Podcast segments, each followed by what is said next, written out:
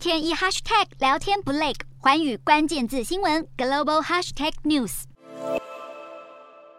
美国总统拜登在海滩散步时，突然被新闻记者拦截采访。当被问及是否会在接下来出访欧洲的行程安排前往乌克兰时，拜登这么说：“虽然无法亲自到访乌克兰，美国总统拜登也强调自己每周都会与乌国总统泽伦斯基通话三到四次，并且派遣国务卿布林肯以视讯的方式参加六月二十日由拉脱维亚主办的三海倡议峰会。在这场为期两天的会议中，共有来自中欧与东欧十二国的领袖参与，而今年的会议重心也从以往的区域政治、商贸、能源合作转移到乌俄战争。各国与会代表纷纷谴责俄罗斯侵略乌克兰，引发人道与粮食危机。乌克兰总统泽伦斯基也透过视讯为乌克兰争取加入三海倡议成员国。另外，根据英国政府评估，乌俄战争恐怕会持续数年，因此英国国防大臣华勒斯也在当地时间二十日召集了十三家军工企业举行会议，讨论加速军备的研发生产。而英国政府也在五月底设立了一项两千五百万英镑的基金，补助军工业者发展火炮与空中防卫系统。目前政府已经开始审核将近三百项业者所提出的方案。英国近期急忙立定政策，强化军武生产，除了提升乌克兰武装部队战力，也同时发展自己的防卫能力。